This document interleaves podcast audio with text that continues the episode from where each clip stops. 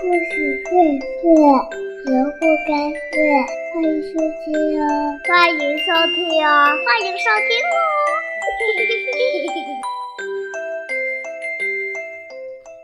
亲爱的小朋友们，大家好，我是东子老师，欢迎大家再次来到我们的萝卜开会故事公益电台。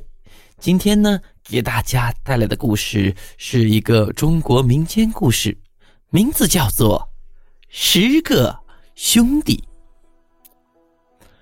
古时候啊，在大海旁边有一个小村庄，村庄里住着一个胖大嫂。胖大嫂结婚快十年了，却没有生下一个孩子。丈夫埋怨她，婆婆瞧不起她，公公说她没出息。胖大嫂啊，心里真是难过。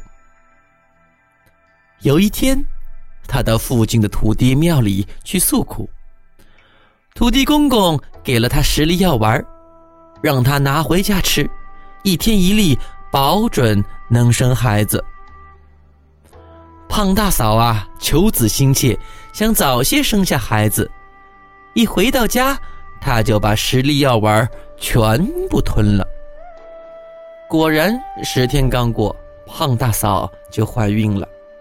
她的肚皮一天比一天大，最后大的就像寺庙里的大鼓。怀胎十月。到了要生养的时候，胖大嫂一下子生出了十个孩子。婆婆一见，心里乐开了花。可这十个孩子没日没夜的哭闹，却怎么哄也哄不住。公公皱皱眉头说：“哎，要么不生，一生啊就生十个。”哎长得各不一样，吵得全村人呐都听得见。唉，连名字啊都不好取啊。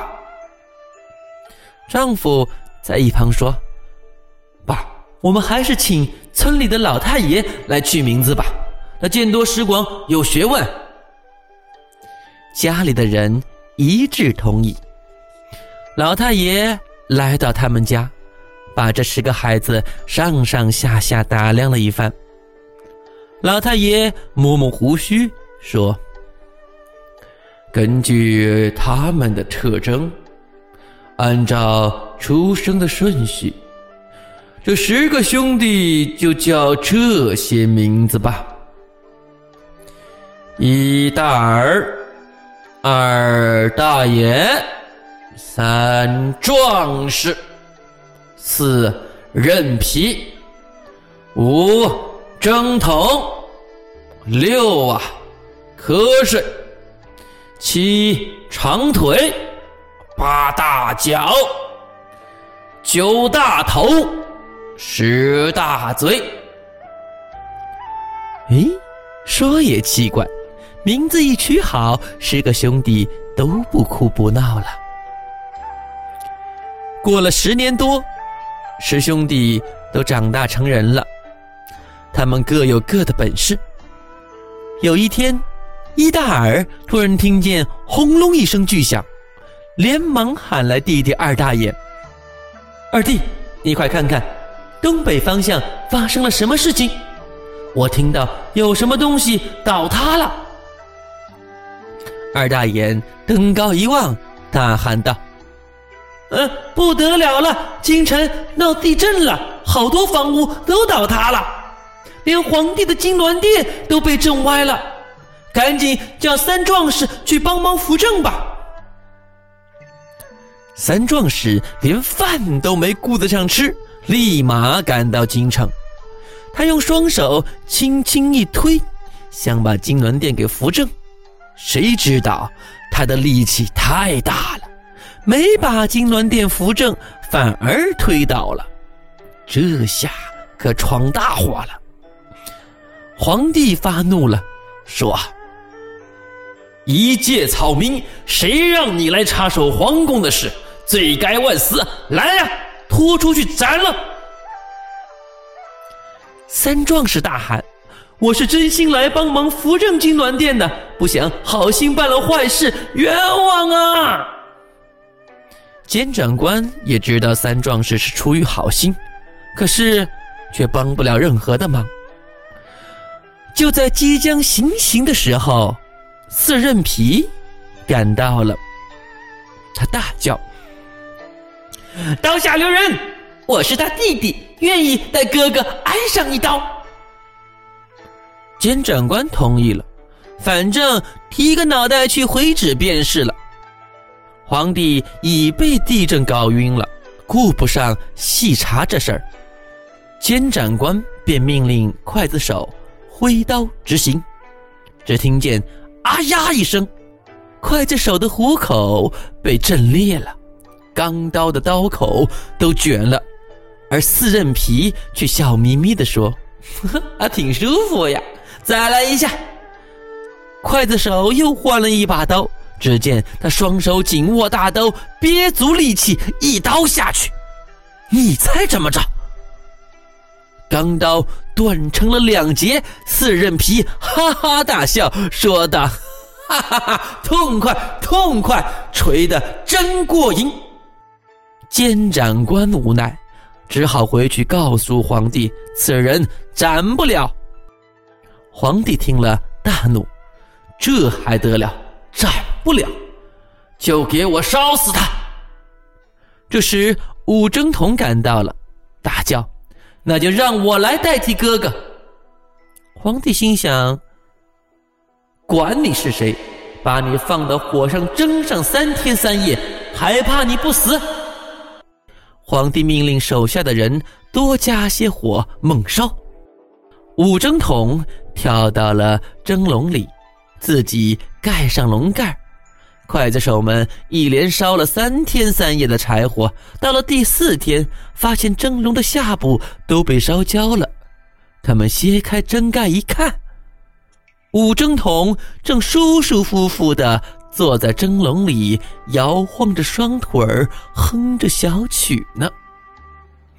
皇帝见此情此景，很不甘心，大喊。来人呐！烧不死他们，就把他关进棺材里闷死他。皇帝命令刚下，六瞌睡赶到了，他自愿代替哥哥睡进棺材里。皇帝叫人抬了一口密不透风的棺材，心想：换就换，看我关你四天四夜，闷不死你才怪呢。六瞌睡就这样被装进了棺材里。到了第五天，皇帝叫人打开盖子一看，六瞌睡正在呼呼大睡呢。皇帝气得咬牙切齿，大喊：“快来人！闷不死他，就把他给我扔进大海里淹死他！”皇帝的话一出口，七长腿赶到了，他自愿代替哥哥被扔进大海。皇帝叫人抬了一块大石磨，心想：换就换，我在你身上绑个大石磨，再把你扔进大海里，难道还淹不死你？就这样，七长腿的双手被绑上大石磨，扑通一声被扔进了大海。皇帝和手下的人看到七长腿沉入了海底，这才放心回宫里了。谁知道大长腿呀沉入海底后，大喝一声：“长！”他的两条长腿变得更长了。细长腿甩掉手上的石磨，站起来，发现海水只能淹没他的膝盖处。他开心地说：“哼，我以为海水有多深呢，那我还是回家吧。”他踏着海水，快步走上了岸。